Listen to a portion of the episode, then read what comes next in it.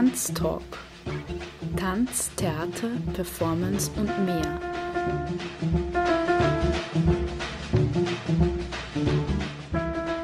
Kunst- und Tanzschaffende im Gespräch. Ein Sendeformat über zeitgenössischen Tanz.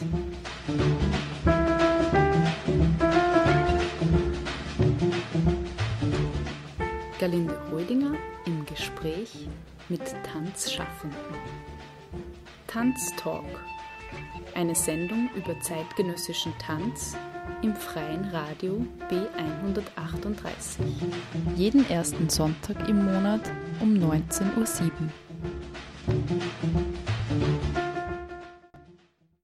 Name, Ilona Roth, Jahrgang, 82, Geburtsort, Osakarovka in Kasachstan, Berufsbezeichnung, äh, Tanzkunstschaffende und Tanzkunstmanagerin.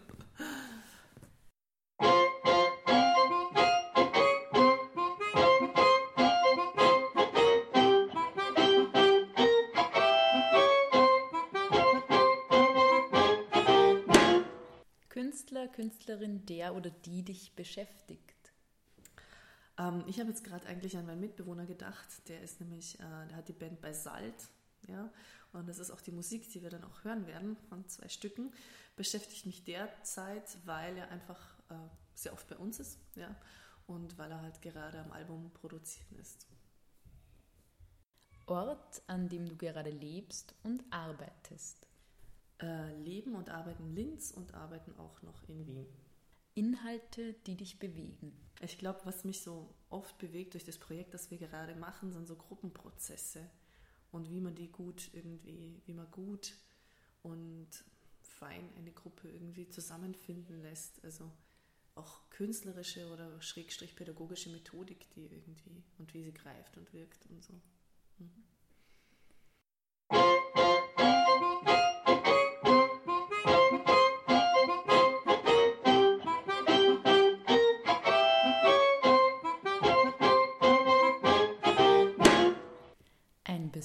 Besonderes Bühnenerlebnis.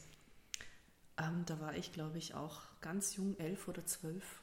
Und von unserer damaligen Ballettschule gab es dann ganz viele Ballettvorstellungen. Und einmal der Sohn der Ballettmeisterin hat dann wirklich ein zeitgenössisches Tanzstück auf die Bühne gebracht. Und es war ganz anders als alle anderen. Und ich weiß immer noch die grünen Kostüme und wie die sich bewegt haben mit der Musik. Das war für mich einmalig. Ja. Warum künstlerischer Tanz? Warum nicht?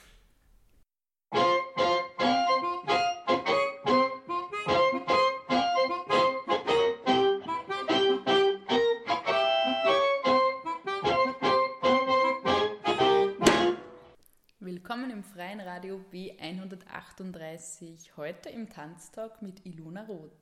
Hallo.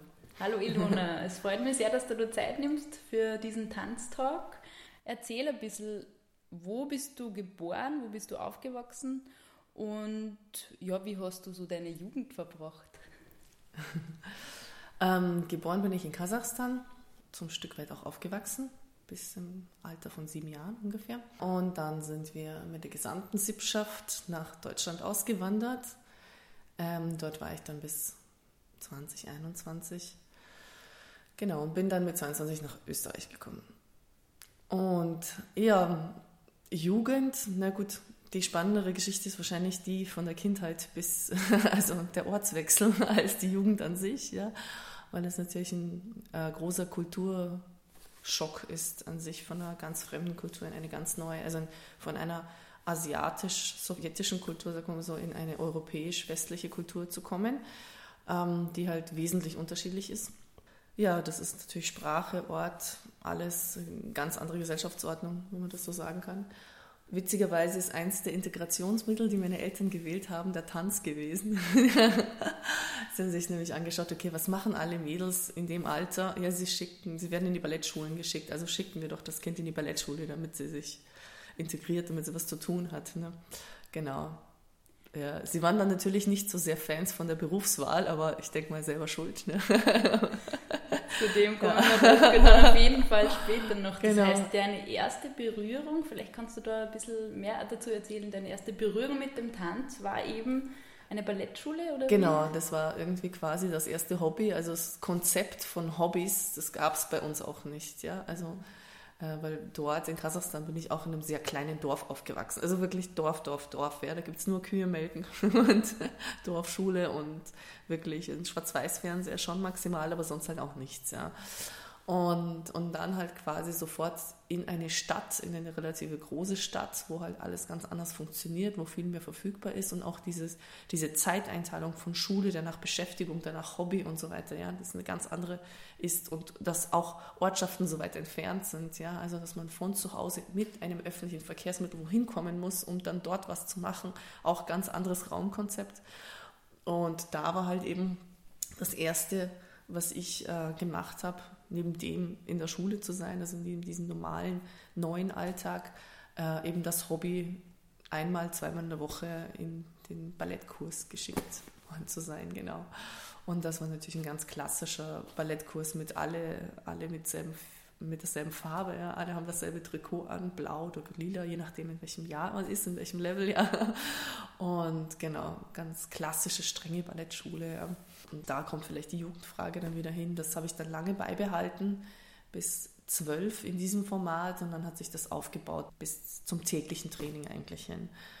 Und wäre dann auch in Richtung Ballettkarriere äh, gegangen, die ich aber dann bewusst abgebrochen habe. Kannst du dich vielleicht noch an diese erste Stunde erinnern oder gibt es da Erinnerungen, als du da in diesen Ballettsaal gegangen ja, bist? Ja, schon. Mir war kalt und ich habe mich nackig gefühlt. Weil man muss sich doch da nur Strumpfhose und das Trikot und rundherum ist alles kalt und dann macht man langsame Stangenübungen und es ist immer noch nicht warm und es dauert eine Ewigkeit, bis man warm wird. Und ich, ich kann mich daran erinnern, dass mir also dass ich irgendwie einen Zwiespalt in mir gehabt habe, weil ich habe es einerseits gemocht und andererseits gehasst, wirklich beides. Also mir war, also es war eine sehr strenge Form, die mir überhaupt nicht also bekannt war und die mir auch nicht gelegen ist. Und ich fand diese Disziplin und dieses ähm, kalte, dieses große, der große Raum. Und ich erinnere mich immer an Wintersituationen. Wahrscheinlich waren das die erste Situation, immer diese Kälte und dann aber an diese Erfolgserlebnisse von etwas erreichen und weiterkommen und so weiter. Ja, und dann, wo es dann um die gemeinsamen Tänze geht, um das gemeinsame Gestalten, weil einmal im Jahr gibt es ja einen Tanz ne, und so. Ähm, da hat es dann angefangen, wo ich mich dann noch mehr dafür begeistern konnte. Aber beim klassischen Training war das auch das, was mich irgendwie dran gehalten hat. Also etwas zu kreieren, etwas zu schaffen, weil die Disziplin an sich war diejenige, die mir eigentlich gar nicht gefallen hat. Also, das heißt, es war bei dir nicht so ein Mädchentraum, wie Nein, man es oft nicht. so hört, Nee. ach, mit dem Tütü und schön Nee. Prinzessinnen sein und so. uh-uh, gar nicht. Also ich war wirklich in einem inneren Zwiespalt von, ich mag das überhaupt nicht und ich mag das total gern, ja.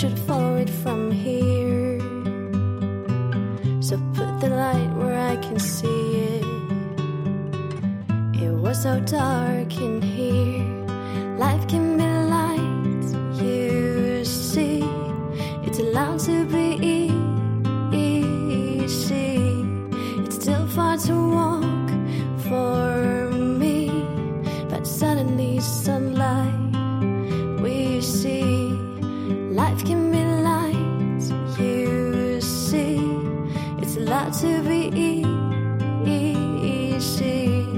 It's still far to walk for me, but suddenly sunlight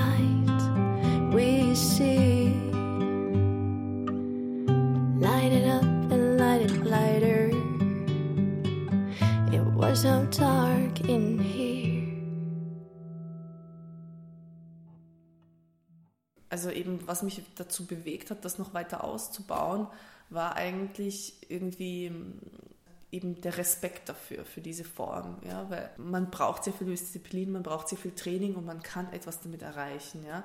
Und ich wollte das dann, ich wollte mir selber beweisen, so ein bisschen, dass ich das kann. Und gegen meinen quasi inneren Schweinehund ankämpfen, gegen das, also so ein bisschen war das so ein Zwiespalt. Ja, ich, ich habe die Kunstform an sich, also so das künstlerische Arbeiten total geliebt, aber dieses trockene, steife Training gehasst. Ja, also das waren wirklich zwei Seiten.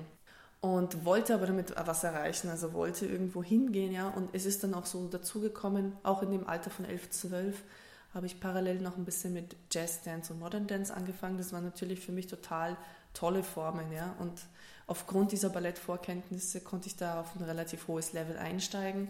Und da, das hat mir dann auch wesentlich mehr Spaß gemacht, ja. Da konnte ich mich dann mehr ausleben. Das ist so funkiger, jazziger halt alles, ja. Und das hat mich dann auch wahrscheinlich noch motiviert, dann noch zu sagen, okay, ich, ich also man braucht diese Basis, also habe ich ja dann noch gesehen, man braucht diese Basis, um woanders dann auch gut zu sein, um in diesem in dem Stil, den man dann eigentlich wählt oder in diesem künstlerischen Bereich, der einem dann besser gefällt, auch erfolgreich zu sein, braucht man halt quasi diese Qual des Balletts, wenn ich das so ausdrücken darf. Ja. Genau. Also dir hat es auch Ja. eine äh, Mhm. Basis gegeben dann Genau. für die weiteren Formen oder Genau, äh, ja, genau. Und ja, ich habe das dann aber auch ausgebaut, weil ich dann doch irgendwie so einen Ehrgeiz entwickelt habe. So, äh, und in der Schule, in der Ballettschule, wo ich war, die fahren auch so ein bisschen so eine Profischiene. Also die bilden dann auch richtig Ballerinas aus. Und die ähm, haben ein bisschen auch irgendwie den Vorschlag gemacht, in diese Richtung zu gehen, in diese professionelle Richtung, was halt natürlich ein tägliches Training auch ähm, voraussetzt. Und äh, bin dann auch mitgegangen, weil irgendwie einerseits habe ich mich geschmeichelt gefühlt, klar, irgendwie so super, die wollen mich auch in der Profischiene haben und so. Ich war da 12, 13 ungefähr. Ähm, und dann habe ich mir gedacht, na sicher mache ich das, das kann ich schon irgendwie, da gibt mir eine Herausforderung, da werde ich mich schon stellen. Und habe das Ganze aber dann noch ungefähr nach einem Dreivierteljahr abgebrochen, die Profischiene. Ähm, weil dann ganz einfach, weil ich gemerkt habe, okay, ich bin ein bisschen später in den Jahrgang dadurch eingestiegen und habe dann noch nicht, war noch nicht so weit, also habe die Tänze noch nicht gelernt gehabt, die die anderen schon längst kannten, habe mich dann ein bisschen auch äh, damit geplagt natürlich, hinten weiter hinten zu sein und es ist relativ kostspielig für meine Eltern auch geworden. Die fanden das dann wiederum nicht so super und es war dann auch wirklich sehr, da ging es sehr stark dann nur mehr um Disziplin, dann auch sehr viel um Schmerz, weil wir haben sehr viel auf Spitze getanzt und das stundenlang und und ich habe dann auch das Gefühl gehabt, okay, ich bräuchte mehr, also damit ich das jetzt durchhalte, das kann ich alleine fast nicht mehr. Ja? Also und meine Eltern wollten das auch nicht mehr in dem Grunde. Ja? Also sie hätten mich zwar gelassen, aber eigentlich waren sie dagegen. Und ich habe eigentlich dann nur mehr die Disziplin gekannt, nicht mehr das künstlerische Schaffen, nur mehr die Disziplin, nur mehr das, äh, also auch den Schmerz dahinter und auch die Unzufriedenheit, weil ich bin ja später eingestiegen, also konnte ich noch nicht so schnell. Ne? Habe dann keine Erfolgserlebnisse mehr gehabt in dem Sinn und auch in dem Sinn noch kein Rückhalt. Ja? Also weil da auch niemand dahinter gestanden ist in dem Sinn. Und habe mich dann echt, also ich habe mich gequält, wirklich. Also ich habe mir echt gedacht, na, ich möchte das schon, aber es macht mir einfach wirklich gar keinen Spaß. Es hat mir einfach wirklich gar keinen Spaß mehr gemacht. Bis ich es halt einfach mir selber zugegeben habe, es macht mir einfach keinen Spaß mehr. Es ist wirklich nur mehr ein Kämpfen und keine Freude mehr. Und ja, und dann habe ich gesagt, okay, nein, das mache ich dann nicht mehr und habe dann auch eine wirklich radikale Pause von zwei Jahren gemacht.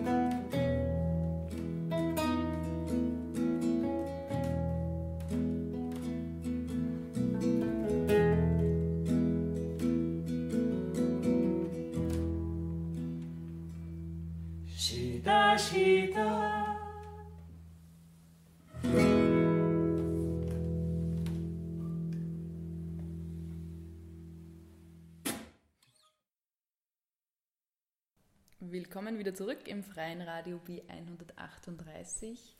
Heute mit Ilona Roth im Tanztalk.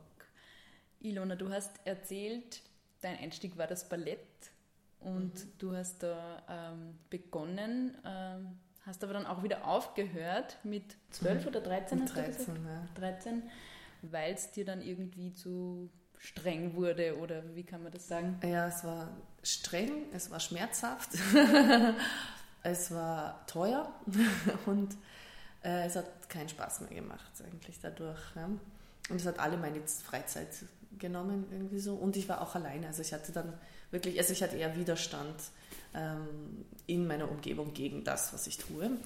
Ähm, genau, in der Kombination von Sachen war es dann irgendwie klar, okay, ich mag nicht mehr. Genau. Und ja, und dann wollte ich aber trotzdem, also ich habe dann, das hat mir dann keine Ruhe gelassen, habe dann einfach zwei Jahre später wieder angefangen in einer anderen Ballettschule. Ich habe mir gedacht, ich wähle mir jetzt einfach einen anderen Zugang. Bin dort relativ schnell wieder auf tägliches Training eingestiegen und habe dort aber, glaube ich, auch nach eineinhalb Jahren, war ich auf den, am selben Punkt, ja, durch diese ähm, strenge disziplinäre Form des Balletts und ähm, irgendwie hatte ich aber auch schon Interesse für andere Tanzformen. Dadurch, und das war aber nicht Inhalt dieser Schule, ja, habe ich dann immer wieder gesucht, wo kann ich das jetzt eigentlich ausleben, was ich schon spüre, das schon ein, also das, was schon in eine andere Richtung gibt, wo, wo ist es dann da, ja, weil dort war es nicht da und habe dort wieder auch wieder abgebrochen. Das war wieder Genau. auch Ballett oder das waren dann schon andere Es Formen war hauptsächlich Ballett und es war dann Modern Dance. Und Modern Dance kann schon auch von der Disziplin her sehr ähnlich sein wie Ballett und so, ja. Es ist dann irgendwie, dann eben wieder zwei Jahre später, habe ich dann auch irgendwie, das ging dann auch Richtung Abitur, Matura, ne? äh, parallel dazu auch die Überlegung gehabt, was mache ich denn eigentlich jetzt nach der Schule, was mache ich mit dem Leben und irgendwie hat mich da ja der Tanz nicht verlassen irgendwie. Ich habe ja immer so, immer wieder und immer wieder und dann nicht so und dann habe ich mir gedacht, okay, ich schaue mir das jetzt wirklich mal an, was gibt es denn außerhalb und ich habe da in der Zwischenzeit aber auch sehr viel Theater gemacht und auch Gesang und das war, hat mich genauso fasziniert und es hat schon ein bisschen das Spektrum aufgemacht und es war dann für mich irgendwie schon die Frage, okay, in welche gehe ich wirklich in die Tanzrichtung? Gibt es nicht irgendwie eine Mischform so? Wo kann ich dann da hingehen, weil mich halt dann alles interessiert? Und dann habe ich mir gedacht, okay, schauen wir uns doch die Richtung Musical an, weil da gibt es auch eine Kombination von all diesen Genres, die mich da irgendwie interessieren stark. Und habe dann auch parallel zur, ähm, habe dann wieder eine andere Schule gefunden, lokal, die in eine Richtung Ausbildung auch gegangen ist ähm, die halt alles beinhaltet haben, die auch richtig schon quasi für die Hochschulen ausgebildet haben und die halt eben, ähm, eben den Tanzaspekt gehabt haben, das Theater und den Gesang, aber immer schwerpunktmäßig auch wieder auf den Tanz und auf den klassischen Tanz. Genau, und dort war ich dann auch ein Jahr quasi parallel zur Matura, um dann äh, überhaupt die Aufnahmeprüfungen machen zu können. Also, Magst du vielleicht auch die Schule nennen, wenn du sie im Kopf hast? Dance Center Number One. Mhm. Genau, ja. Ich meine, ich habe das, der Gedanke ist gekommen, weil ich hatte ein Jahr Pause in der Schule und da war ich ein Jahr in Uruguay und habe dort eigentlich vor Ort wieder, also witzigerweise wieder getanzt. Ich war dort so eine, auf einer Art Schuljahr, mm, so wie man es jetzt aus den USA kennt, ein Jahr Highschool und so und dann wieder zurück und so. Bloß, dass ich halt in Uruguay war und ich hatte dort, ich hatte dort sehr viel Zeit, weil das Schuljahr dort anders gestaffelt ist. Das heißt, es war für mich kein Pflichtjahr. Ich habe halt hingehen können oder nicht, je nachdem, egal. So, und mit 17 konnte ich dann natürlich nicht ganz frei entscheiden, ob ich jetzt dort durch, die, durch ganz Südamerika kurve oder nicht. Also ich musste dann schon örtlich fix bleiben und habe mir dort vor Ort dann alles angeschaut, was man, also ich war dort auch auf der Theateruniversität, ich war dort auf der Architekturuniversität, ich war dort an verschiedensten Tanzschulen und ich habe da sehr viel Zeit gehabt, wirklich, um da jetzt wirklich vor Ort kundig zu werden. Und habe dort eigentlich ähm, in einer lateinamerikanischen Tanzshow mitgemacht. Das ist die letzten drei, vier Monate. Habe dort so, sogar einen Job gehabt und einen Auftrag, so richtig. Wir haben jeden Tag eine Show getanzt mit allen möglichen lateinamerikanischen Volkstänzen oder aktuellen Tänzen. Ähm, genau. Und das, das habe ich auch total genossen irgendwie. Und das war mir dann auch irgendwie, ich habe gedacht, nein, es ist schon die Lebensform, die ich irgendwie schätze und kenne und die Kunstform, die ich auch machen möchte. Magst du das ein bisschen schrei- beschreiben, wie, was ihr da genau gemacht habt oder wie der Tanz ausgesehen hat? Ja, wir hatten, also es war so eine Show von eineinhalb, äh, eineinhalb Stunden oder so und wir hatten da verschiedene Tänze in einer Formation von drei, vier oder fünf Tänzern und haben halt zu verschiedensten populären Liedern, ganz bekannten südamerikanischen Liedern, entweder Salsa, eine Salsa-Choreografie getanzt oder eine Samba-Choreografie, dann Jorope, das ist ein ganz alter ähm, Volkstanz aus Venezuela, glaube ich, genau aus Venezuela. Und den haben wir auch. Und es ist total nett, weil das, so habe ich die auch alle gelernt, diese Tänze. Ja. Und genau, also Also du hast da gleich eintauchen können, auch in dieses Ja. Berufsleben, wie du gesagt hast. Genau. Und das hat dir gefallen. genau. Und dieses, okay, regelmäßig auch was erarbeiten, was erarbeiten und das immer wieder auf die Bühne bringen und das weiter und das, genau, und immer besser werden darin und ja. Obwohl das natürlich jetzt keinen Kunstcharakter im Sinne des zeitgenössischen Tanz Kunst hat, sondern eher einen Showcharakter natürlich, war das trotzdem für mich schon so ein Anstoß, okay, das ist schon eine Richtung, die ich irgendwie weiter. Aber ich muss sagen, zu dem Zeitpunkt habe ich auch natürlich keine Ahnung gehabt von zeitgenössischer Tanzkunst in dem Sinne. Aber es hat dich Ja. mal angesprochen, Mhm. das hat dir diesen Mhm. Flair von diesem, Be diesem Beruf Genau, das war ein gutes Orientierungsjahr, um mich wirklich selbst zu hinterfragen, was will ich denn eigentlich machen, wenn ich dann, ich hatte nämlich noch zwei Jahre Schule, nachdem ich zurück war, ähm, um zu schauen, wohin will ich gehen, in welche Richtung möchte ich mich entwickeln und gehe ich zurück auf dieses Künstlerische, was ich dann irgendwie mitgenommen habe, oder gehe ich davon weg und ja, treffe eine Wahl irgendwie dann, ja, genau.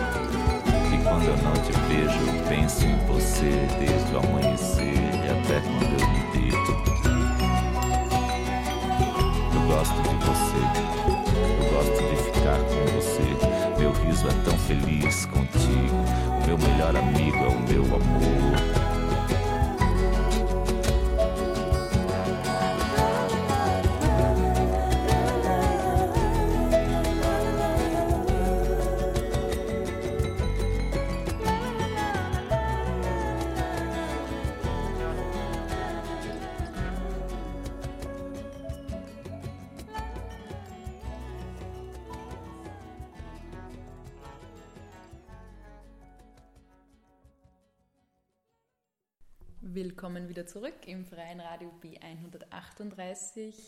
Im Tanztalk heute Ilona Roth.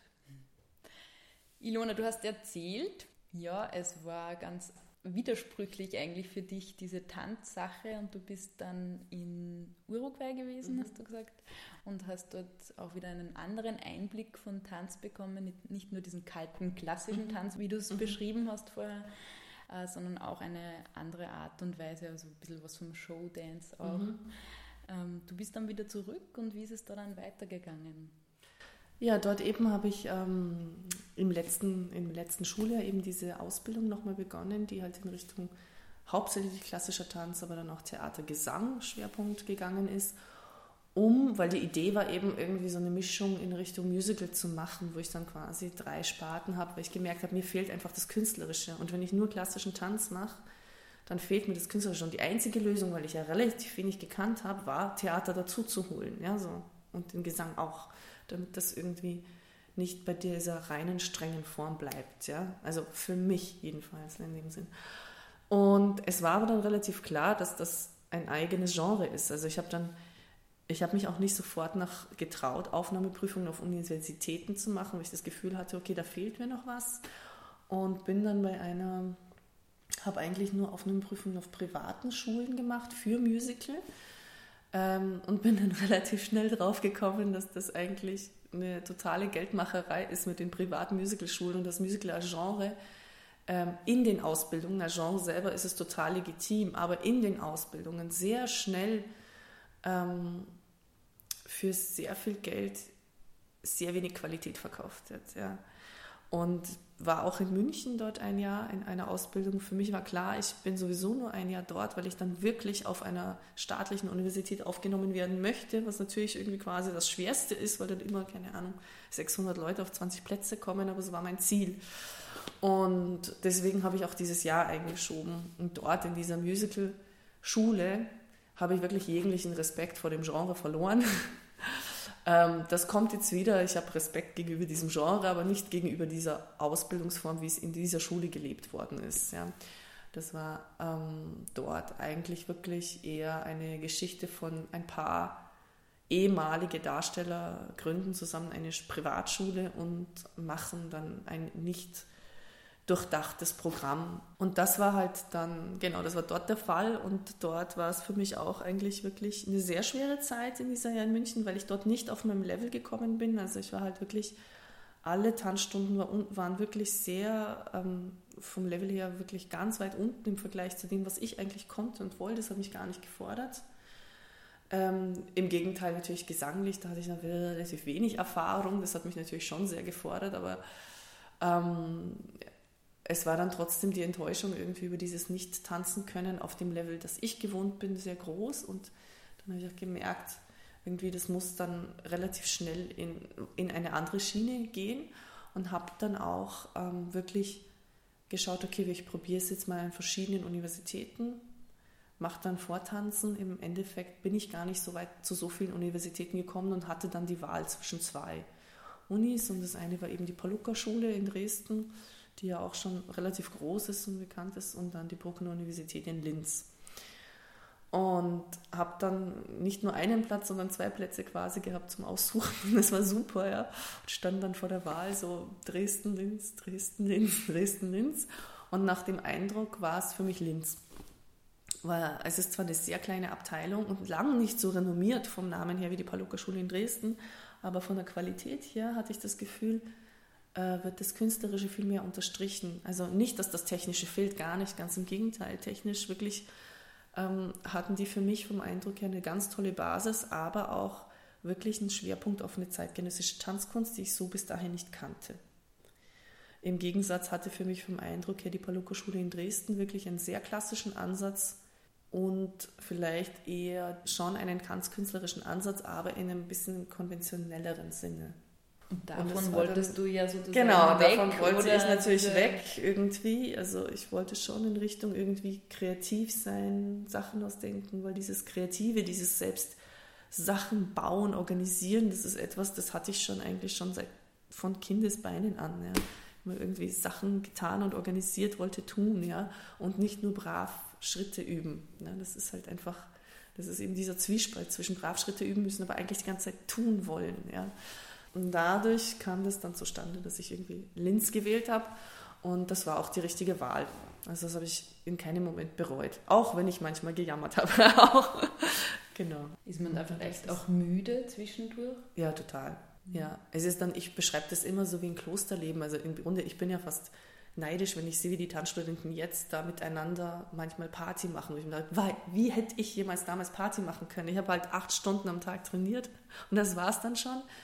Und ich habe auch jetzt, weil man jetzt sagt, wie, wie ist denn das Studium auf der Bruckner Universität, das ist ja auch jetzt schon fast zehn Jahre her, als ich dort angefangen habe oder abgeschlossen, äh, abgeschlossen glaube ich.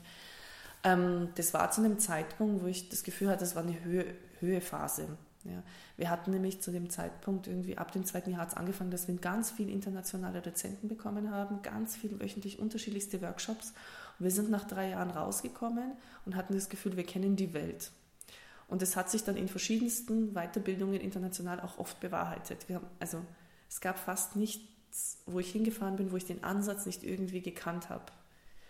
Und aus Erzählungen ähm, hat sich das dann irgendwie auch wieder verändert in der Ausbildung. Ja? Also genau nachdem wir quasi irgendwie aufgehört haben, war das dann wieder anders, ist es weniger. Also dieses, dieses Spektrum, was bei uns offen war, ist dann wieder zurückgegangen. Kannst du das vielleicht ein bisschen beschreiben, wie das war zu deiner Zeit, in dieser Studienzeit, wie du sagst, Mhm. sehr viele internationale Dozenten. Ja, und auch sehr da. viel durchdachte Konzepte. Also wir hatten zwar keine, ähm, wir hatten nicht wirklich anal äh, analytische Stunden, ja, wo wir uns wirklich mit Tanzkunst in Form der Analyse, Form des, der Reflexion irgendwie, aber sehr viele Inputs dann doch aus wirklich ähm, aus methodischen, sehr viele unterschiedliche methodische Ansätze und dann doch eine Stunde hatten wir eben mit dem Helmut Plöbs, den kennt man ja eh, ne? ähm, der uns dann sehr viel äh, Material gezeigt hat aus verschiedensten äh, Tanzrichtungen, vor allem sehr viel konzeptkunstlastige Tanzsachen. Und es ist natürlich etwas, wo man als Tanzstudent oft dran stößt, weil man irgendwie eben diese tanztechnische Richtung gewohnt ist und nicht das Tanz als Konzeptkunst. Ne? Und das hat bei mir aber wirklich auf sehr viel Resonanz gestoßen. Also es war für mich sehr spannend und sehr interessant und habe dann auch wirklich Sachen dann nochmal aufgemacht in meinem Kopf. Und es war für alle anderen, denke ich, auch so. Wir sind am Schluss wirklich in unseren Auf Abschlussvorstellungen hat echt fast keiner mehr getanzt und alle haben irgendwie Konzeptkunst gemacht. Ich meine, es ist jetzt auch nicht das Beste oder so, egal ob es gut oder schlecht ist, aber man hat gemerkt, dass die Reflexion sehr groß ist. Ja. Und es sind auch alle von unseren, also alle Absolventen, die mit mir quasi gleichzeitig aufgehört haben, irgendwo total aktiv als selbstständige Künstler. Ja. Ähm, genau. Ja, das war eine spannende Zeit auf jeden Fall. Und ich komme dann quasi als Balletthäschen da wohin in eine Ausbildung, die Wumm dann künstlerisch total aufmacht, irgendwie, die wirklich, die ich bis jetzt immer noch schätze, auch in den, äh, genau und gerade in der Zeit, in der ich dort war. Ja. Also unabhängig von den internen Strukturen, ob die gut oder schlecht sind, ja, sondern den Input, den ich insgesamt mitbekommen habe, ja, war das total wertvoll. Es war auch genau das, was ich gebraucht habe.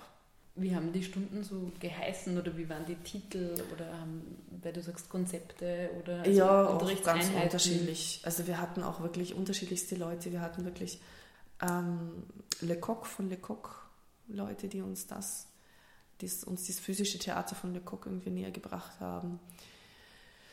Dann hatten wir Bartenjew-Stunden, gut, das ist wieder technisch, ja, aber oder verschiedene Performance-Laboratorien, wo unterschiedliche künstlerische Ansätze von den jeweiligen Künstlern, die da waren, irgendwie gezeigt worden sind oder halt nach, also nachgeprüft worden. Das ist Repertoire weniger, mehr wirklich in Selbstentwicklung, eine Forschungsarbeit, ja. Wir hatten auch ähm, Oleg Solimenko da, der hat, was hat er mit uns gemalt? Merging, das war sein Thema, war Merging und, und genau zu diesem Thema, also so eine Art Selbstentwicklungsreise irgendwie zu diesen verschiedenen Themen. Die Millie Bitterli war auch da, die hat auch an dem Thema gearbeitet mit uns. Verschiedenste Themen, die auch aktuell wirklich jetzt ähm, für Künstler relevant sind. Ja.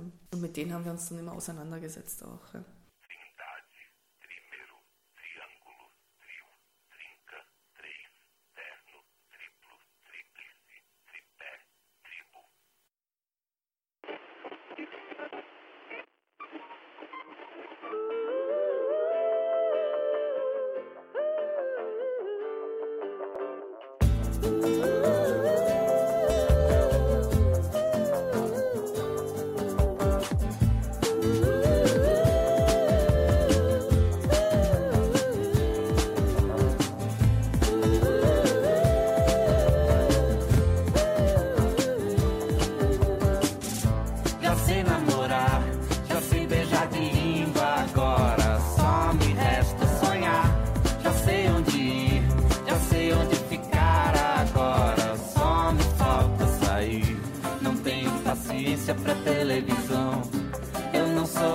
Audiência para a solidão.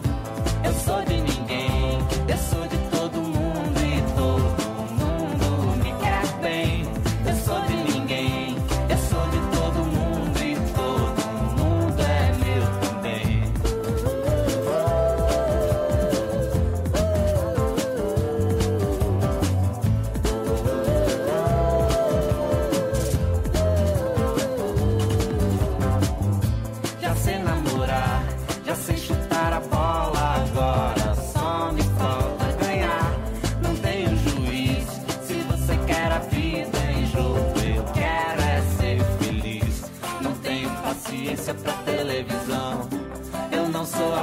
audiência para a solidão. Eu sou de ninguém, eu sou de todo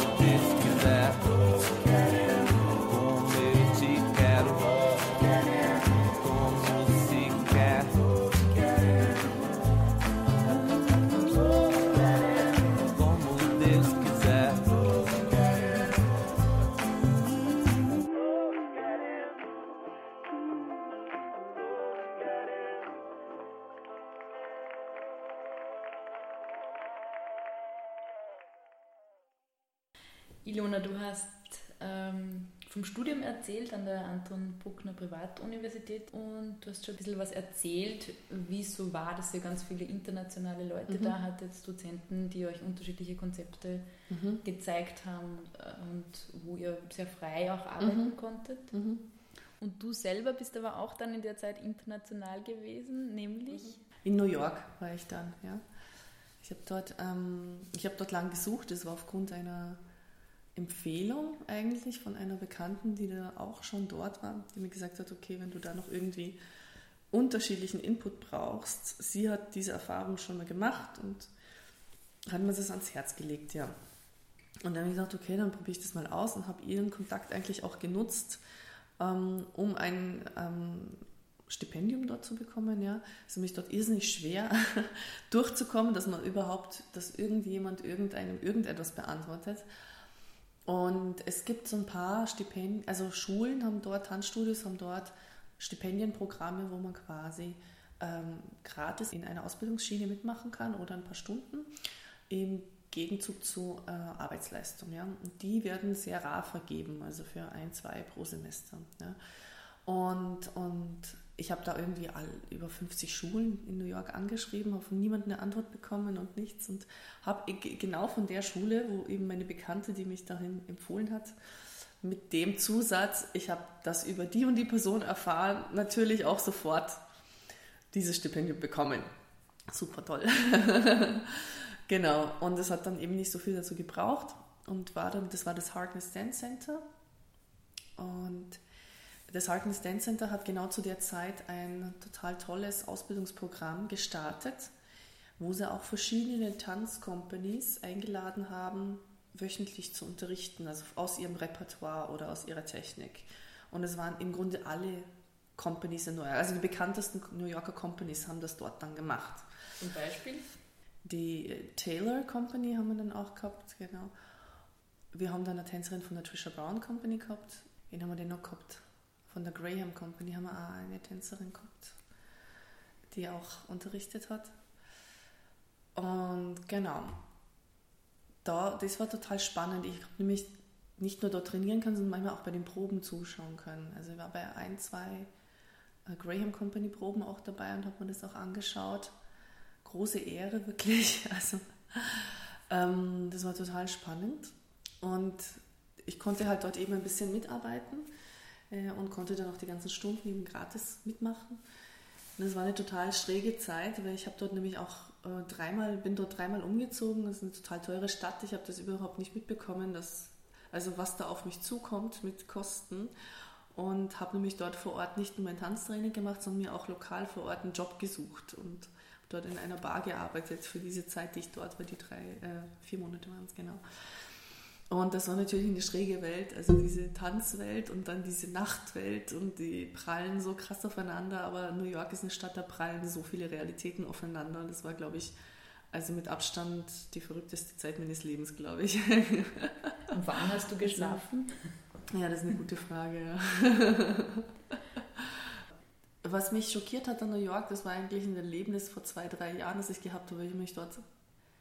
Ähm, ich war jetzt zweimal in New York, weil wir dort auf einem Festival gespielt haben und ich mit Tänzern von dort gearbeitet habe, also wirklich in einer anderen Rolle.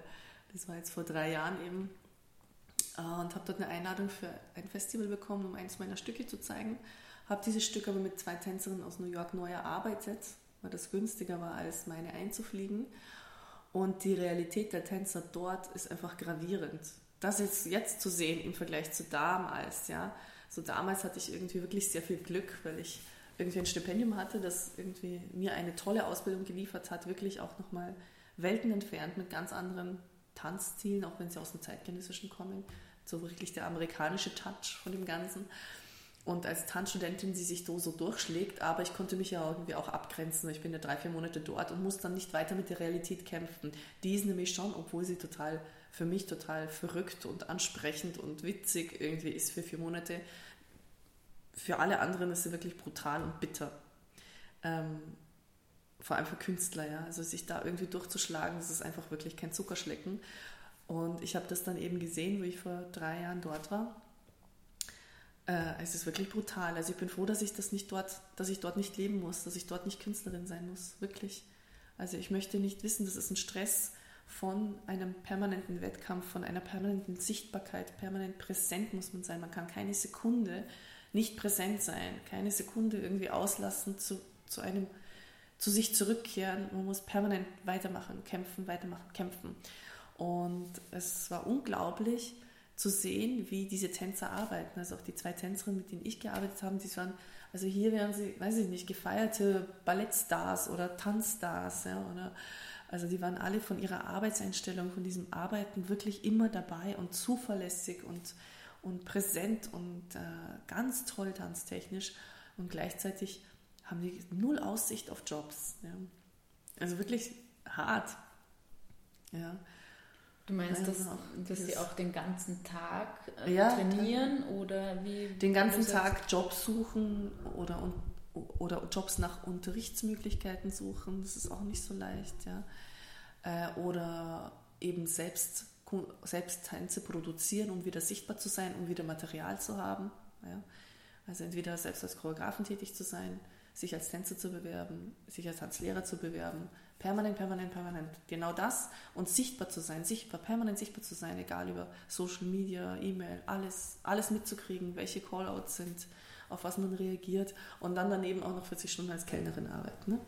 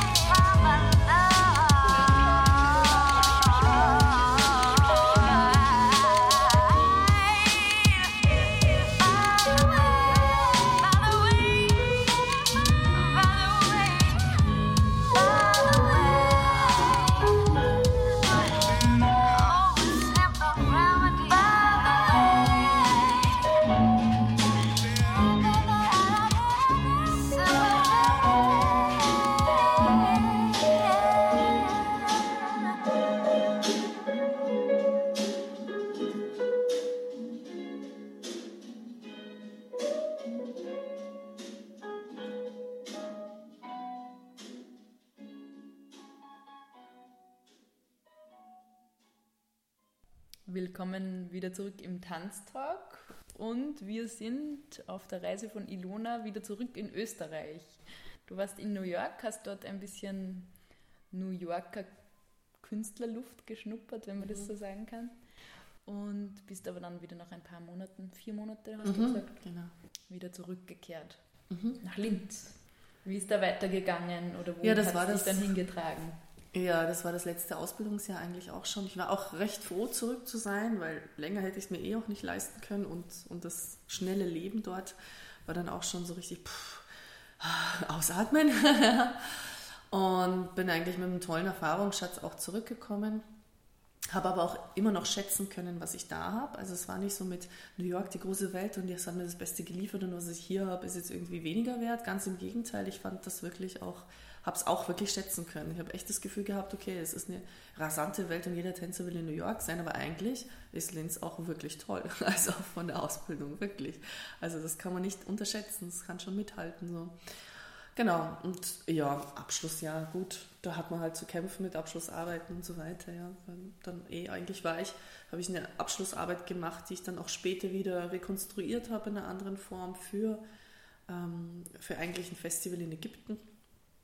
Und, und ja, und irgendwie nach der Zeit fragt man sich, was macht man denn so im Studium? Reist man jetzt? Weil der klare Weg ist irgendwie, sich quasi als Tänzerin bei Auditions zu bewerben, vorzutanzen, in irgendeine Company zu gehen oder projektintern und irgendwie dieses, ähm, dieser Gedanke von Projekten abhängig zu sein, die mich dann durch die Welt bringen, war mir nicht so ganz geheuer. Ich wollte mich, wenn dann, selber durch die Welt bringen und nicht abhängig sein von, nimmt mich jetzt gerade wer in ein Projekt oder nicht. Ja? Und habe dann auch ein bisschen äh, die lokale Situation vor Ort geschnuppert. Also wirklich nicht nur die Tanzausbildung, sondern Linz. Was ist da los? Ähm, ist ja auch die Brutstätte von so vielen Tänzern, aber alle gehen dann weg. Es war dann auch die Stimmung auf der Uni ist schon auch so, du darfst hier nicht bleiben, wenn du hier bleibst, versagst du, ja.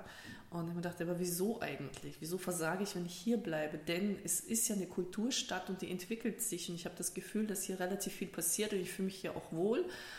Und ich kann jetzt auch weggehen und ich kann auch nicht weggehen. Also ist es irgendwie, gibt es nicht eine Kombinationsform, wo ich nicht ständig aus dem Koffer leben muss oder halt eben nur gewählt aus dem Koffer und habe diese Form ein bisschen für mich gesucht und habe dann auch gemerkt, dass rundherum sehr viel Bedürfnis da ist ähm, nach Vernetzung, nach, nach, einem, nach Probemöglichkeiten, um es konkreter zu sagen, ja, nach Training, nach einem gemeinsamen Ort, nach einem gemeinsamen Schaffenskreis, Wirkungskreis.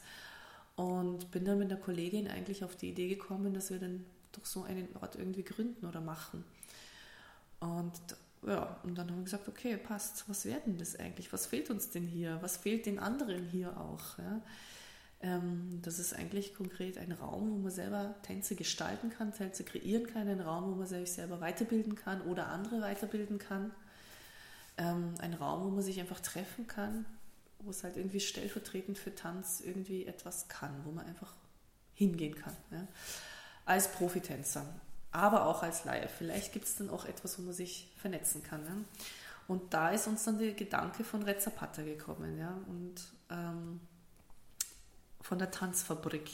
Ausgehend von anderen Modellen, die es ja auch schon gibt, so wie das Tanzquartier in Wien, die Tanzfabrik Berlin auch. Ja? Einfach ein Ort, wo man quasi tagsüber proben kann, Tänze gestalten kann, entwickeln kann für die Bühne auf professioneller Kunstebene und wo es aber auch die Möglichkeit gibt, Workshops oder Kurse zu machen oder anzubieten, um dann mehr Austausch und mehr quasi Publikum und Sichtbarkeit zu generieren.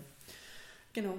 Und das war unser Konzept und dann sind wir in die Richtung gegangen. Dann haben wir gesagt, okay, wir sollten so einen Raum gründen, so einen Raum finden haben das dann auch ausprobiert, haben uns verschiedene Konzepte überlegt und haben gedacht, okay, das machen wir dann, das haben, gehen auf Raumsuche einfach mal, ja, bevor wir noch eine Ahnung von Finanzierung gehabt haben, bevor wir noch eine Ahnung von der gesamten Szene gehabt haben, wer da alles dabei ist, wer was braucht, wer was will und haben dann einfach mal auf total blind hineingesucht und geschaut und haben dann eben eine Galerie gefunden, die relativ wenig genutzt wird und einen richtig schönen, riesigen Raum hat. Und die haben gesagt, ja okay, kommt mit euren Tanzböden daher und macht einfach was, weil wir sind eh leer und uns besucht nie wer. Ja. Das war so ein bisschen so eine Leerstandsnutzung, diese Galerie. Und der Galerist hat das mehr oder weniger recht oder schlecht gemanagt und es war halt relativ oft leer einfach. Und dann gesagt, okay, das versuchen wir jetzt einfach und haben so richtig so ähm, einfach schon ein Kursprogramm an den Tag gelegt, wo man dann Profitraining machen kann und haben gesagt, okay, und dann, dann, dann wird da geprobt und jeder kann jetzt kommen und seine Stücke da proben und haben uns dann irgendwie verschiedenste Konzepte irgendwie ausgedacht, was man mit dem Raum jetzt machen kann. Ähm, aber wirklich total dilettantisch. Ja. Und Wo seid ihr da gewesen? Im Art Park, am Lenau Park eben. Den gab es da früher. Den gibt es nicht mehr. Ist schon in Büros eingeteilt worden. Da waren wir ungefähr ein Jahr und haben das ausprobiert. Sind natürlich gescheitert, hatten Erfolg, sind wieder gescheitert, hatten wieder Erfolg. Je nachdem. Haben dort auch eben zum ersten Mal einen Workshop gehabt, wo wir jemanden eingeladen haben, den Frey Faust eben. Da hatten wir auch ganz viele Leute aus ganz Österreich da, die zu seinem Workshop gekommen sind. Das ist ja, er ist ja ein Guru auf seinem Gebiet. Ja, und das hat uns wiederum eine Kooperation mit ihm beschert, weil wir dann irgendwie zwei Jahre später mit ihm auch ein Tanzstück gemeinsam gemacht haben. Das war irgendwie gemeinsames Interesse da, das weiter irgendwie auszubauen. Ähm, genau, und dieser Raum eben, den gab es dann ein Jahr, Der Start war in welchem Jahr? Du das verraten? 2008. 2008 Genau. habt ihr gestartet. Das Genau. warst du und deine Kollegin, die, Die Emanuel Win, genau. Ähm, genau. Wir haben das zu zweit eben aufgebaut. Also die Gründung, also das, den ersten Schritt haben wir gemeinsam gemacht. Dann haben wir den Raum wieder verloren, weil es einfach, also wir sind auch bewusst rausgegangen, weil es so nicht harmoniert hat mit dem Galeriebetrieb. Und ähm, dann ging es wirklich darum, okay, wir haben genug Erfahrung gesammelt, das Ganze jetzt, jetzt finanziell auf die Beine gestellt, weil wir hatten ja keine Förderung, kein gar nichts. Wir hatten wirklich nur Tanzboden. Den hat die Manu, meine Kollegin aus Stuttgart, aus einem alten Theater gefunden. Den haben sie ihr geschenkt, dann rüber transportiert hierher, dann einfach aufgelegt und dann los ist gegangen. das ist ja schon mal was, ja, ein. Tanzboden, ja. Genau, genau. Wir hatten gar kein Geld, also da war kein Geldfluss irgendwie sonst drin, ja, keine Förderung, kein gar nichts, wirklich reines Ausprobieren, reines Zeit investieren und dann haben wir auch eine Website gebaut und Programme und Flyer gemacht, alle beim Copyshop kopiert, selber gefaltet. ja, genau.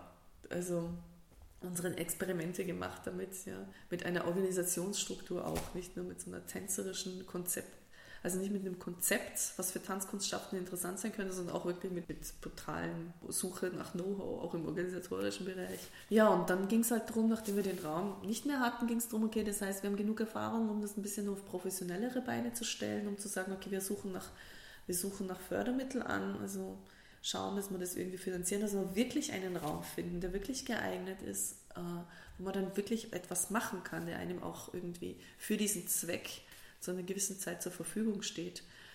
Und da haben wir dann diese Elefantenrunde begonnen mit den Politikern, also mit den politischen Vertretern, Kulturpolitik, Kulturpolitik und nicht nur darüber hinaus auch Wirtschaftspolitik eben zu sprechen, wie kann sowas möglich sein.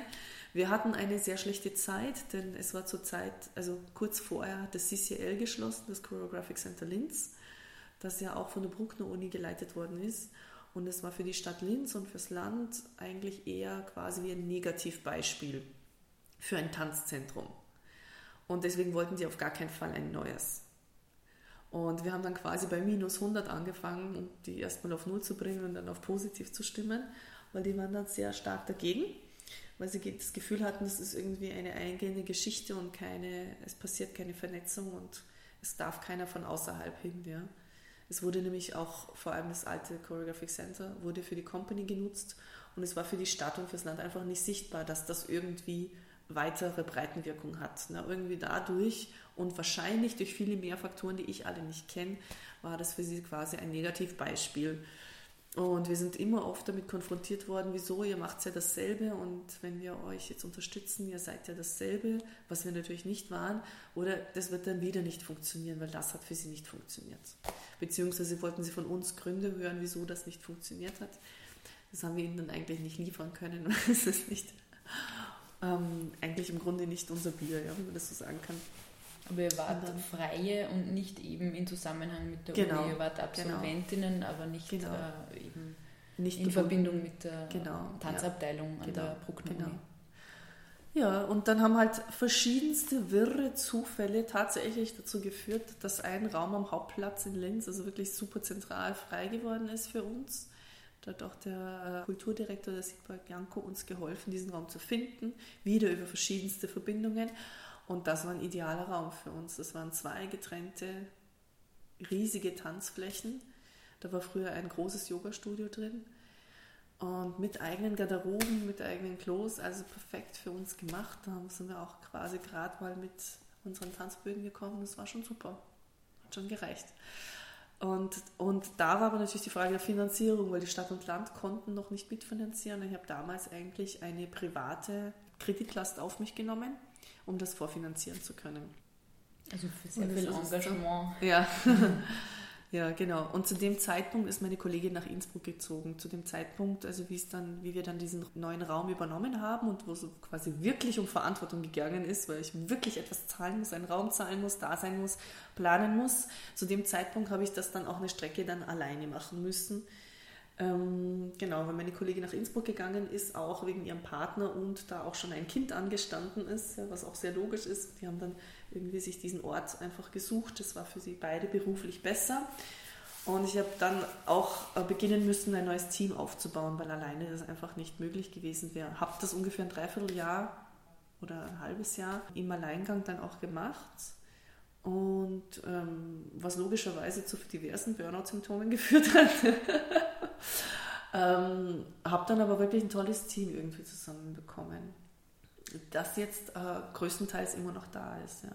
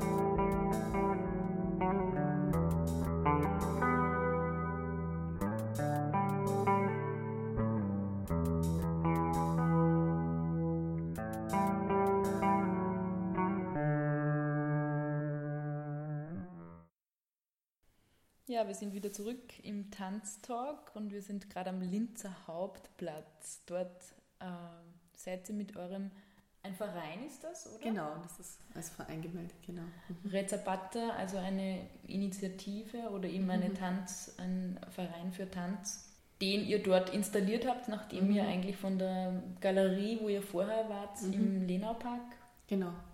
Äh, weg musstet oder euch entschieden habt, weiter zu Mhm. äh, reisen, seid ihr dann im Hauptplatz gelandet. Mhm.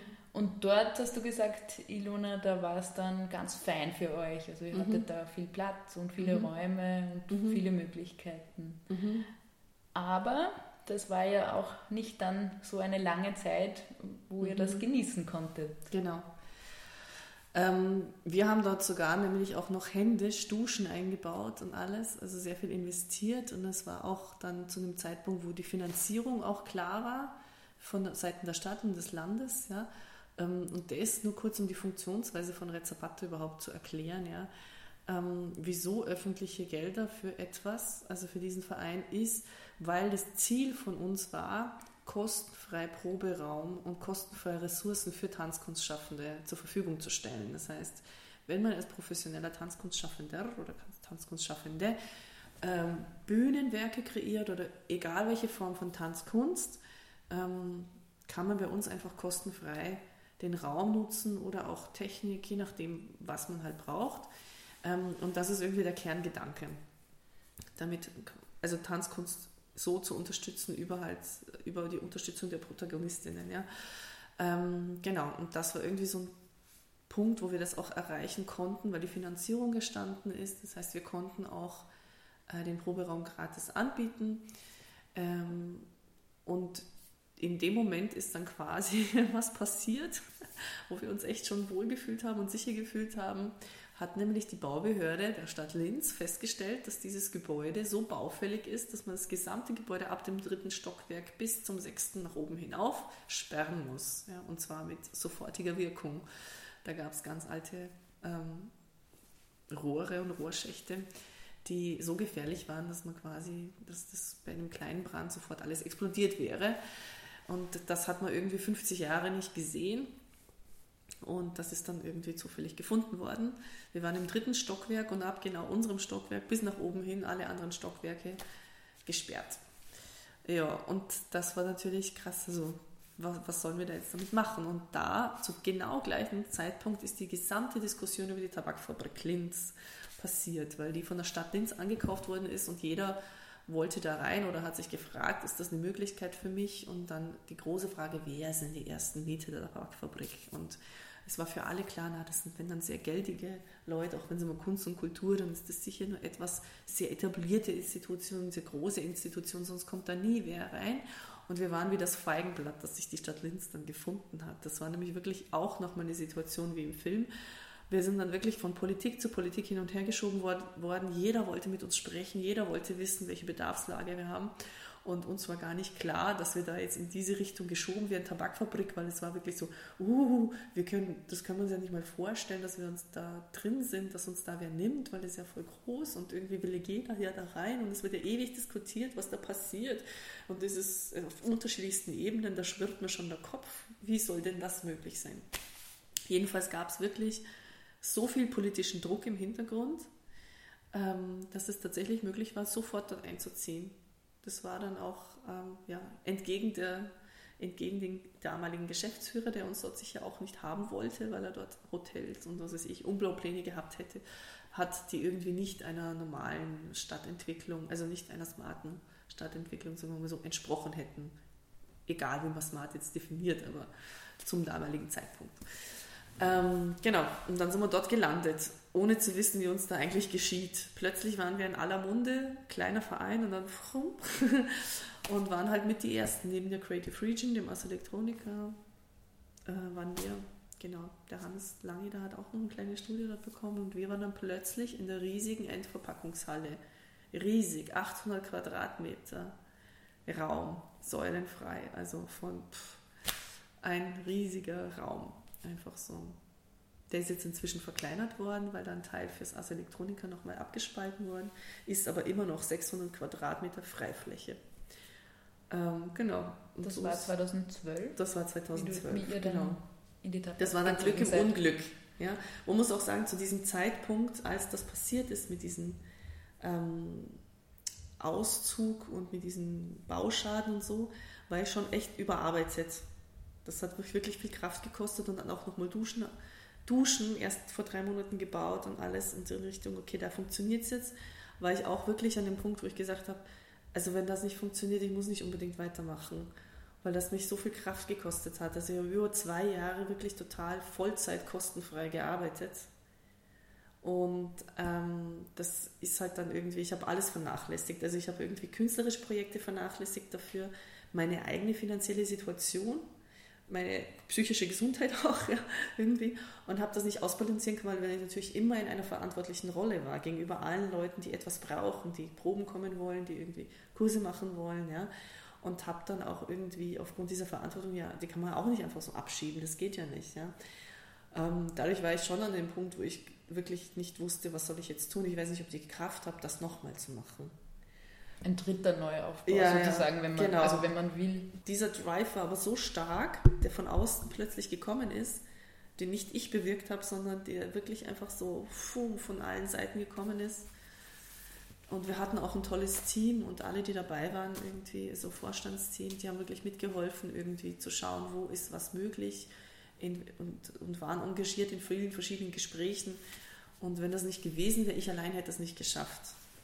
Und, und das ist dann möglich geworden. Da war einfach plötzlich von außen so ein Sog da, so eine Kraft, dass ich mich echt gefragt habe, oh mein Gott, was passiert hier gerade? Wieso ist das jetzt plötzlich so logisch, so klar? Und ich werde quasi von alleine in eine Richtung geschoben, ohne jetzt dafür wieder kämpfen zu müssen, arbeiten zu müssen, aufbauen zu müssen, sondern es passiert einfach. Ja? Und so ist passiert. Plötzlich waren wir in der Tabakfabrik. Keiner hat verstanden, wieso, warum, aber es war so. ja, Und da seid ihr ja jetzt noch immer. das sind wir immer, das sind wir noch immer, genau. Und noch ein paar Jährchen wahrscheinlich, aber es ist noch unklar, weil wir sind in einem Gebäudeteil, der wahrscheinlich demnächst abgerissen wird. Ja.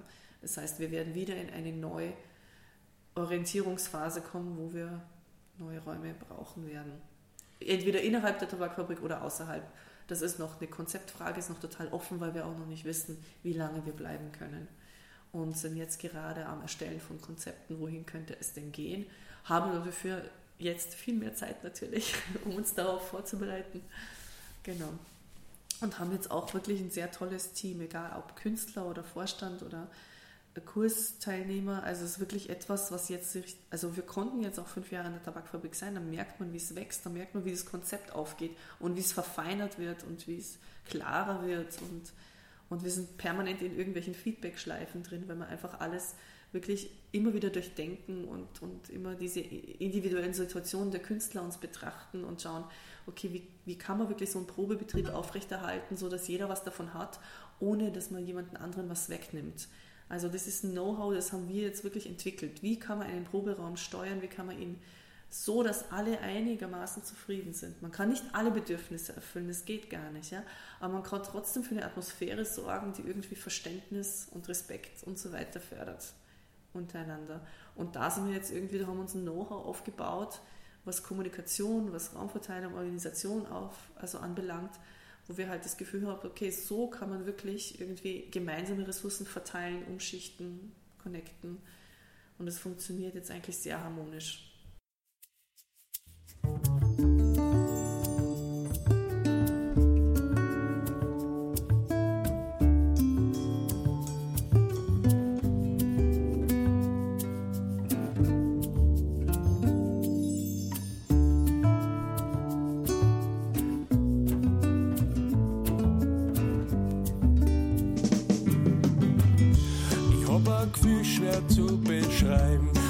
Macht mich kein Mensch beneiden. Ich trage eine Sehnsucht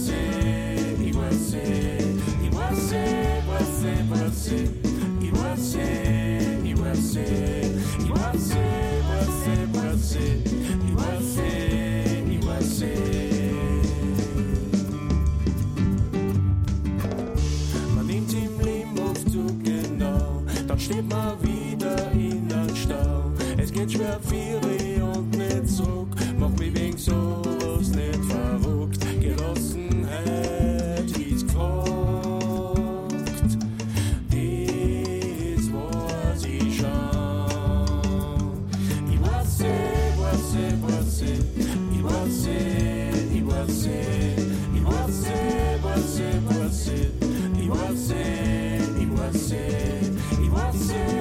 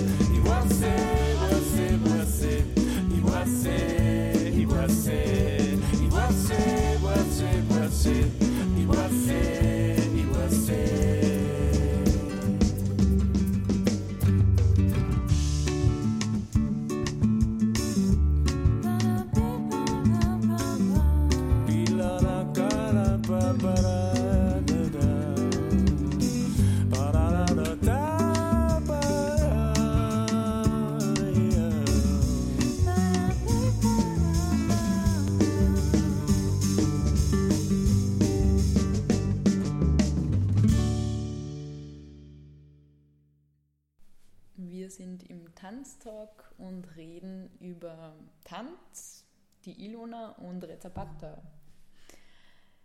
Ilona, du hast erzählt, diese Entwicklung oder die Gründung von Rezapata hat begonnen an einem Ort, ist dort, hat wieder raus müssen, hat im, am nächsten Ort wieder raus müssen. Also man könnte eigentlich sagen, der Tanz in Linz muss sich ganz schön behaupten. Aber jetzt in der Backfabrik seid ihr gut gelandet, hast du erzählt, und ihr habt da jetzt äh, gut eine Struktur aufbauen können. Wie schaut jetzt das aber konkret aus, äh, wenn man da hinkommt oder wie organisiert ihr das? Mhm. Ähm, wenn man da hinkommt, geht man rein und sieht gerade oben zur rechten Seite vor sich die riesige Tanzfläche, linker Hand äh, das Büro und alles natürlich in Zeltform angelegt, weil es eine riesige Halle ist, die natürlich räumlich nicht getrennt ist. Äh, und es ist so, dass wir ungefähr 30 Mitglieder haben, 30 Tanzkunstschaffende übers Jahr verteilt. Das ist entweder eine Einzelperson oder eine Gruppe oder ein Kollektiv, die Tanzkunst, professionelle Tanzkunst für die Bühne machen. Das ist unsere erste Zielgruppe, die Hauptkerngruppe. Und die dürfen eigentlich jeden Tag proben. Und unser Raum steht eigentlich von in der Früh weg, egal wann man möchte, bis ca. 17 oder 18 Uhr frei für Proben zur Verfügung. Meistens dauern so Proben zwei, drei, vier Stunden, manchmal den ganzen Tag. Und all diese Gruppen teilen sich diesen Raum. Das heißt, man, hat, man stellt eine Anfrage in den Kalender, wenn da gerade frei ist, darf ich da rein. Dann kann man da rein und Mitglieder dürfen bei uns alle kostenfrei proben. Dann ab ca. 18 Uhr gibt es bei uns ein Kursprogramm und es richtet sich eigentlich an Laien. Das sind entweder Kurse, die fremd eingebucht sind von anderen Instituten, davon haben wir, glaube ich, zwei, drei, oder halt äh, Personen, die bei uns aus unserem Netzwerk heraus einfach einen Kurs anbieten möchten. Die sind bei uns auch auf der Website vertreten. Man meldet sich bei ihnen direkt an. Wir sind da nur die Plattform dafür. Das heißt, wir sind nicht die Kursanbieter, sondern stellen den Raum einfach zur Verfügung, dass man diese Kurse bei uns anbieten kann. Ja? Wir, sind, wir greifen minimal ähm, strategisch irgendwie richtungsweisend ein, indem wir halt schauen, dass es irgendwie nicht zu viele gleichförmige Kurse gibt und wenn was frei wird, dass wir uns überlegen, was, wer da reinkommen kann, weil wir natürlich sehr viel Nachfrage haben. Kann ich denn euren Raum für ein Kursangebot nutzen? Genau, richten uns ein bisschen, das ist natürlich ein bisschen eine Frage zwischen Markt, Angebot, Nachfrage, ja. Und das wendet sich an die breite Masse. Wichtig ist uns, diese zwei Säulen zu haben. Einmal den Raum als Proberaum und einmal den Raum irgendwie der Öffentlichkeit zu widmen, weil wir halt auch das Konzept von Anfang an war, dass sich diese Gruppen mal mischen und dass irgendwie eine Öffentlichkeit da ist und dass irgendwie Publikum dadurch äh, kommt. Und es passiert auch. Diese Erfahrung haben wir gemacht. Es ist real da. Es funktioniert. Das heißt, durch diese leichte Überschneidung, man merkt irgendwie, wenn man als Kursteilnehmer in diesen Raum kommt, da passiert ja noch was anderes. Was ist das denn eigentlich? Oft wird es natürlich missverstanden, ganz logisch, weil wenn da Kurse sind, das ist natürlich das Einzige, was öffentlich präsent ist, weil das dort geprobt wird, das ist ja was Privates, das ist ja was Geheimes. Das sieht man nicht. Aber man spürt es. Das heißt, es gibt natürlich in der Stadt Linz viele, in der breiten Masse glauben sie, wir sind ein Tanzstudio. Das sind wir nicht. Wir sind in erster Linie ein Proberaum. Das wird den Leuten, die dann zu uns kommen, schon bewusst, dass da Künstler arbeiten. Wenn man jetzt Künstler oder Künstlerin ist, wo kann man sich dann melden oder wie funktioniert das? Beziehungsweise wenn man sich für Tanz interessiert, wie läuft es ab, wenn man einen Kurs besuchen möchte? Vielleicht kannst du da ein bisschen Infos geben für Leute, die sich interessieren. Wir haben halt ein halbjährliches gemeinsames Kursprogramm, das man zufälligerweise finden kann, wenn man irgendwie schaut, wo gibt es einen öffentlichen Flyer oder man schaut ganz gezielt auf unsere Website www.evenzapata.com oder man noch leichter, man gibt einfach Tanz Linz auf Google ein, fertig, da findet man sofort an oberster oder zweiter oder dritter Stelle. Und ähm, dort kann man sich dann auf der Website natürlich schlau machen, was gibt es denn eigentlich für ein Kursangebot und dann steht, steht auch dran, bei wem, bei welcher Person meldet man sich. Meistens meldet man sich direkt bei der Person, die den Kurs anbietet. Und als Tanzkunstschaffender dasselbe. Dann sieht man irgendwie ein paar Künstler, die bei uns, also bei uns vertreten sind oder die unsere Räumlichkeit nutzen und schreibt dann einfach uns eine E-Mail mit, hey, ich möchte bei euch auch dabei sein, möchte bei euch proben, euren Raum nutzen und wir laden dann zu einem Kennenlerngespräch ein und meistens geht es eh halt fließend über und dann kriegt man auch einen Kalenderzugang, wo man sich irgendwie Zeiten eintragen kann, nachschauen kann, ist frei und geht schon los. Kann schon rein in den Raum.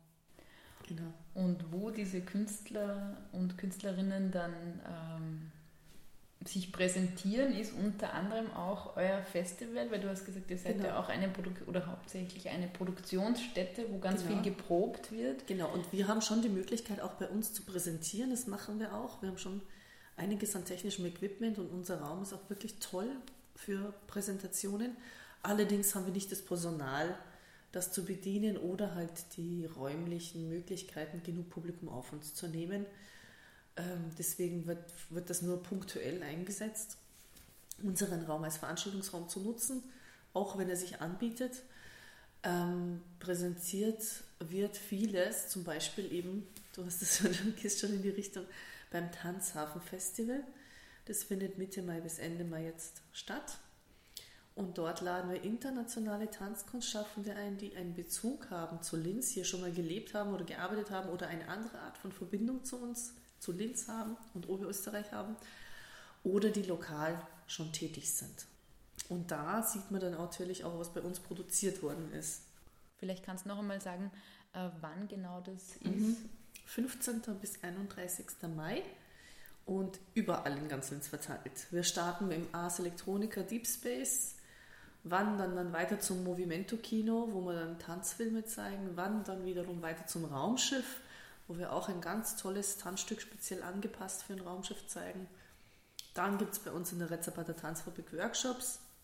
Dann geht es weiter zum Lentus Kunstmuseum, wo wir mehrere Stücke an einem Abend sehen werden und wo auch an, an einigen Tagen der Community ist. Das ist ein Tag, wo wir uns Tanzkunstprojekten mit dem sozialen oder integrativen Aspekten widmen.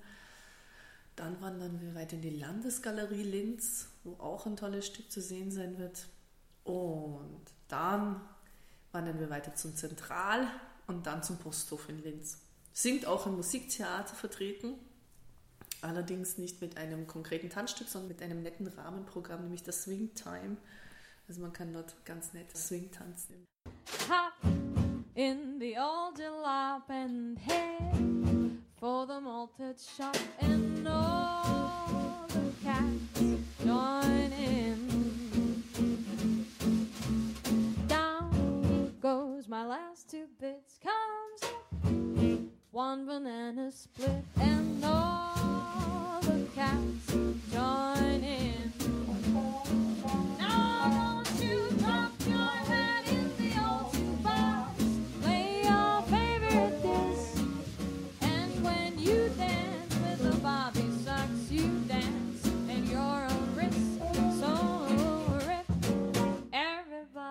swings, yes, till the rafters ring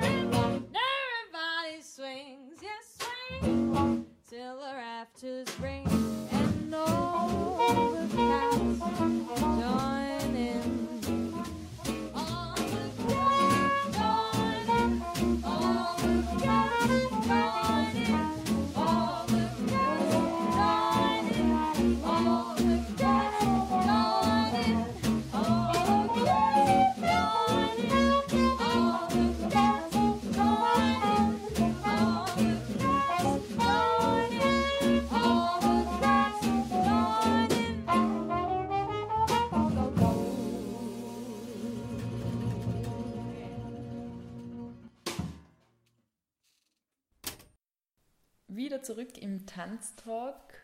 Wir waren beim Tanzhafen Festival. Du hast ein bisschen beschrieben, was da alles so passiert. Du hast gesagt, ihr macht da Party auch genauso und es werden Workshops angeboten für Tanzinteressierte, aber auch Künstler können sich austauschen und natürlich werden Stücke gezeigt. Hast du im Kopf, wie viele Stücke eigentlich ungefähr gezeigt 15 werden? Stücke an elf Spielorten.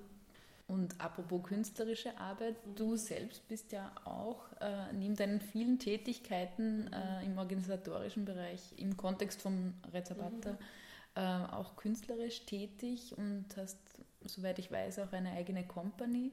Vielleicht kannst du dann auch ein bisschen erzählen, ähm, wie das entstanden ist oder wie ihr da arbeitet, äh, beziehungsweise ob man dich auch beim Festival sehen kann. Ähm, entstanden ist diese eigene Kompanie bzw. die eigene künstlerische Arbeit relativ spät, sagen wir mal, weil Rezzapato so viel Raum eingenommen hat. Die Aufbauarbeit für diesen Tanzraum hat so viel in Anspruch genommen, dass ich da auch schon künstlerisch gearbeitet habe, aber immer nur in Kooperation.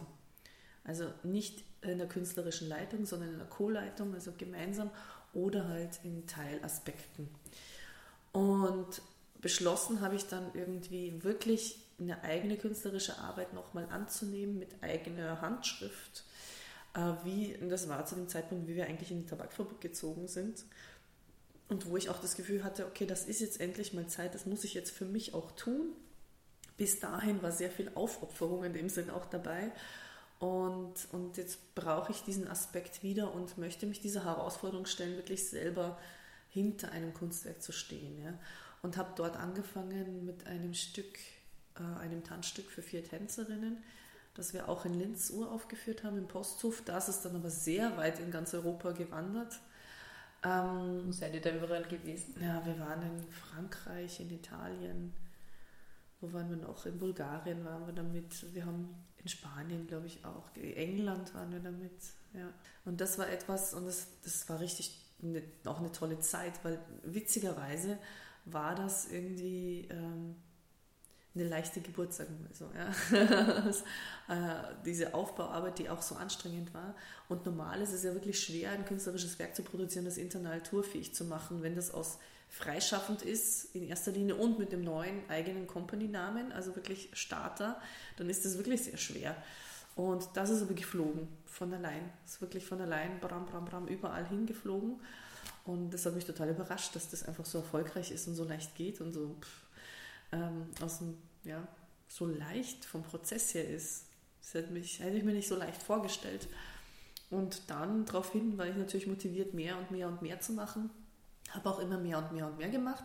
Habe dann wirklich in dieser Zeit, also von 2012 bis 2015 hin, die internationale Tätigkeit total ausgebaut und war wirklich sehr viel unterwegs und war auch 2015 zweimal in den USA drüben, in England und also war ich fast nur unterwegs ähm, und habe dort auch wirklich entweder produziert oder ähm, Sachen von mir auf Festivals international vorgestellt. Genau, bis ich halt dann irgendwie, äh, bis dann das Kind gekommen ist, genau. Genau, das haben wir noch nicht erwähnt. Genau. Du bist ja auch Mama Genau. von einer Tochter, die mittlerweile wie Zwei. alt ist. Ja, genau.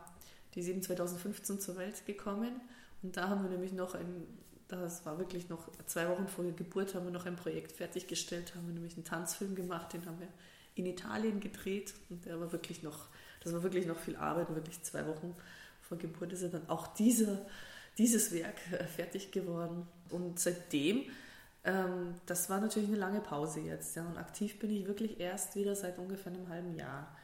Und ich habe wirklich das Glück, dass jetzt auch irgendwie meine Kollegin, die Ulrike Hage, die auch bei dir schon im Tanztalk war, ja, ähm, auch alle meine Tätigkeiten bei Red Zapata so lange vertreten hat. Und da bin ich wirklich dankbar dafür, dass überhaupt dieses Team auch schon so stark ist und auch, dass das funktionieren kann, dass ich irgendwie nicht da bin und es trotzdem fährt und so. Und das ist äh, wirklich etwas, äh, ich glaube, es ist nicht selbstverständlich. Also ich bin wirklich sehr dankbar dafür, dass das geht.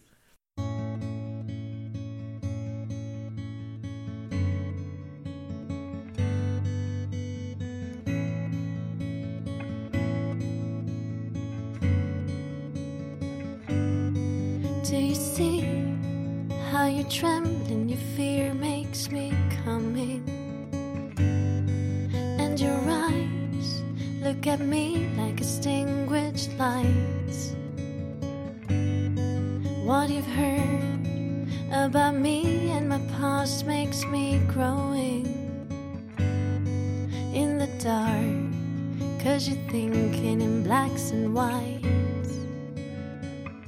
If you was me and gentleman's agreement was good enough to flee and may have saved you from the dead end. There was no now, but you face it anyhow and you leave the scenes right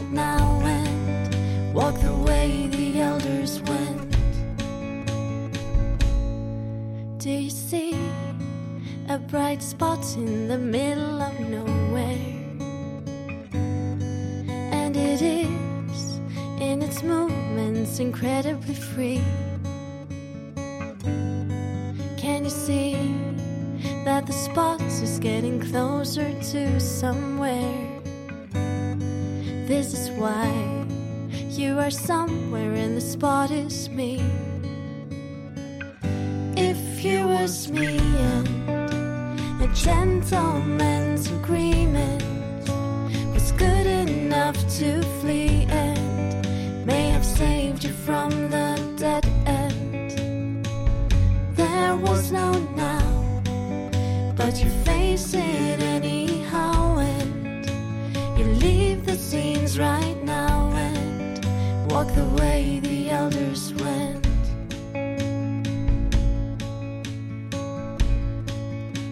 the way the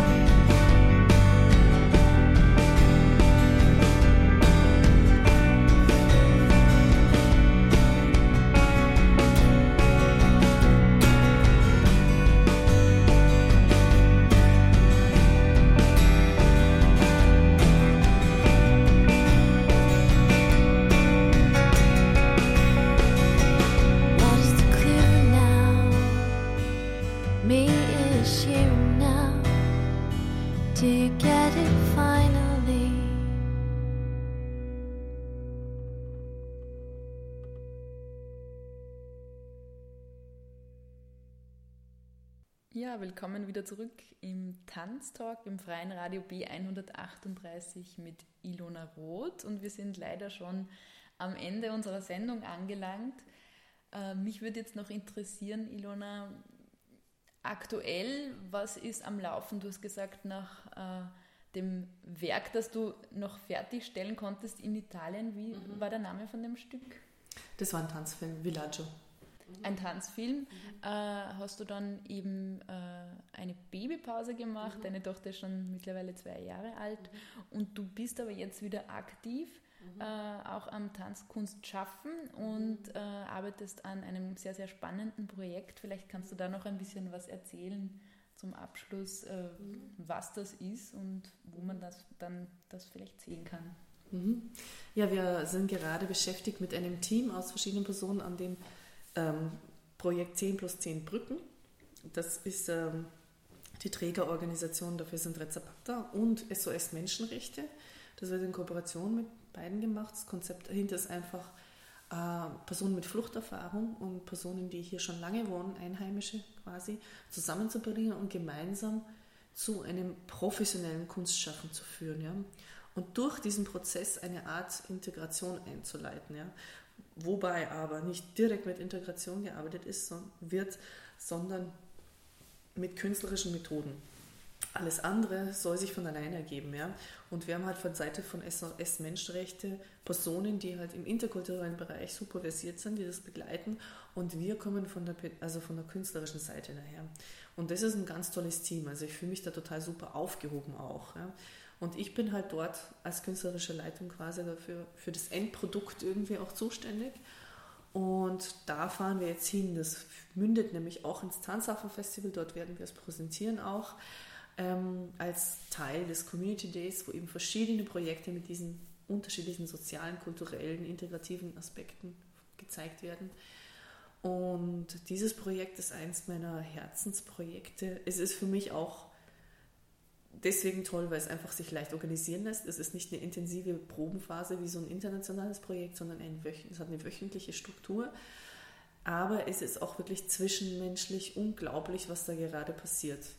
Also ich kann wirklich mit einer Gruppe aus 20 Laien auf einem künstlerischen Level arbeiten, das wirklich extrem fordernd ist, extrem irgendwie, extrem viel Feingefühl und Offenheit braucht extrem viel Mut braucht und unsere 20 Personen haben sich gemeinsam so entwickelt, dass ich alles mit ihnen machen kann. Also nicht im Sinne von, also alles, nicht im schlechten Sinne, sondern wirklich künstlerisch alles von ihnen fordern kann. Und es ist wirklich ganz toll. Und, und es funktioniert auch, weil alle zusammen menschlich sich so näher gekommen sind, dass das wirklich wie eine Familie geworden ist. Und durch dieses Familiengefühl können wir künstlerisch wirklich an die Grenze gehen. Also alles fordern und machen und tun. Und leider haben wir nicht so viel Zeit. Wir haben eine Deadline in einem Monat, aber es sind jetzt schon Pläne da, weiterzuarbeiten, weil das einfach so gut funktioniert. Genau. Das klingt total bereichernd und Mhm. auch sehr spannend. Ich Mhm. hoffe, dass ich mir das auch anschauen kann. Mhm. Vielleicht kannst du den Termin nochmal auch durchgeben und auch Genau. die Webseite, wo man die anderen Infos noch finden Genau. kann. Äh, Das ist der 27. und 28. Mai, Samstag und Sonntag. Am Samstag startet es um 15 Uhr, am Sonntag um 11 Uhr. Und wo findet das Genau, statt? Im Lentus Kunstmuseum. Genau, man kann es entweder auf der Tanzhafen Festival Website finden, www.tanzhafenfestival.at oder auf der Rezapata Webseite www.rezapata.com. Genau. Oder auf meiner Webseite, sage ich dir auch noch durch. Äh, Damit es vollständig ist, www.transit-productions.com. Vielen, vielen Mhm. Dank für deine Zeit und für die vielen spannenden Themen, die du mit uns geteilt hast. Mhm. Danke.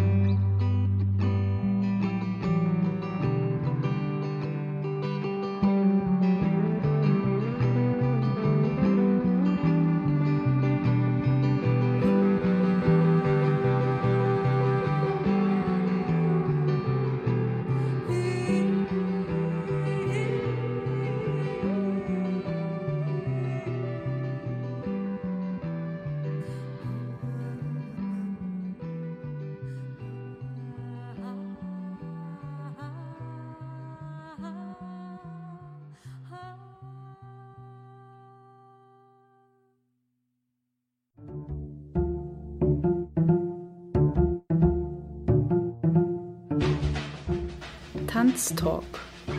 Tanz, Theater, Performance und mehr.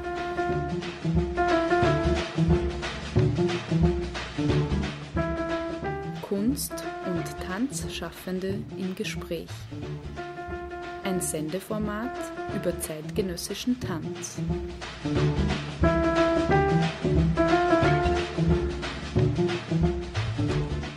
Galinde Rödinger im Gespräch mit Tanzschaffenden. Tanz Talk, eine Sendung über zeitgenössischen Tanz im freien Radio B138. Jeden ersten Sonntag im Monat um 19.07 Uhr.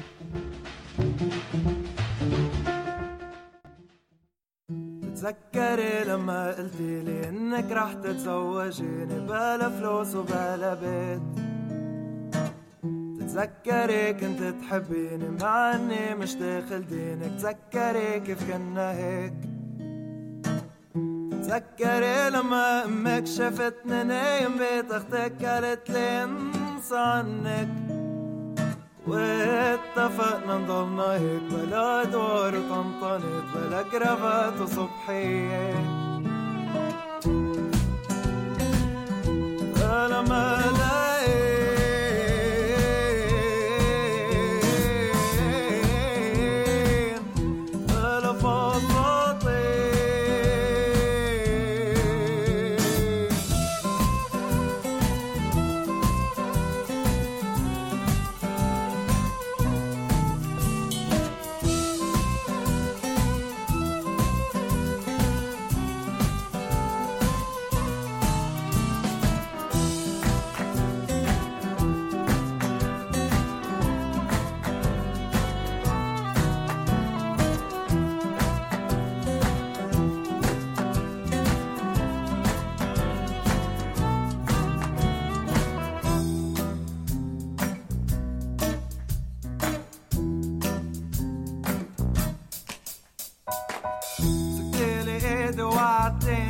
بيش ثورة كيف نسيتي كيف نسيتيني؟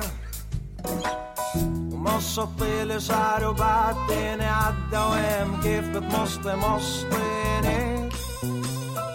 مسكتلي إيدي وعدتني بيش ثورة كيف نسيتي كيف نسيتيني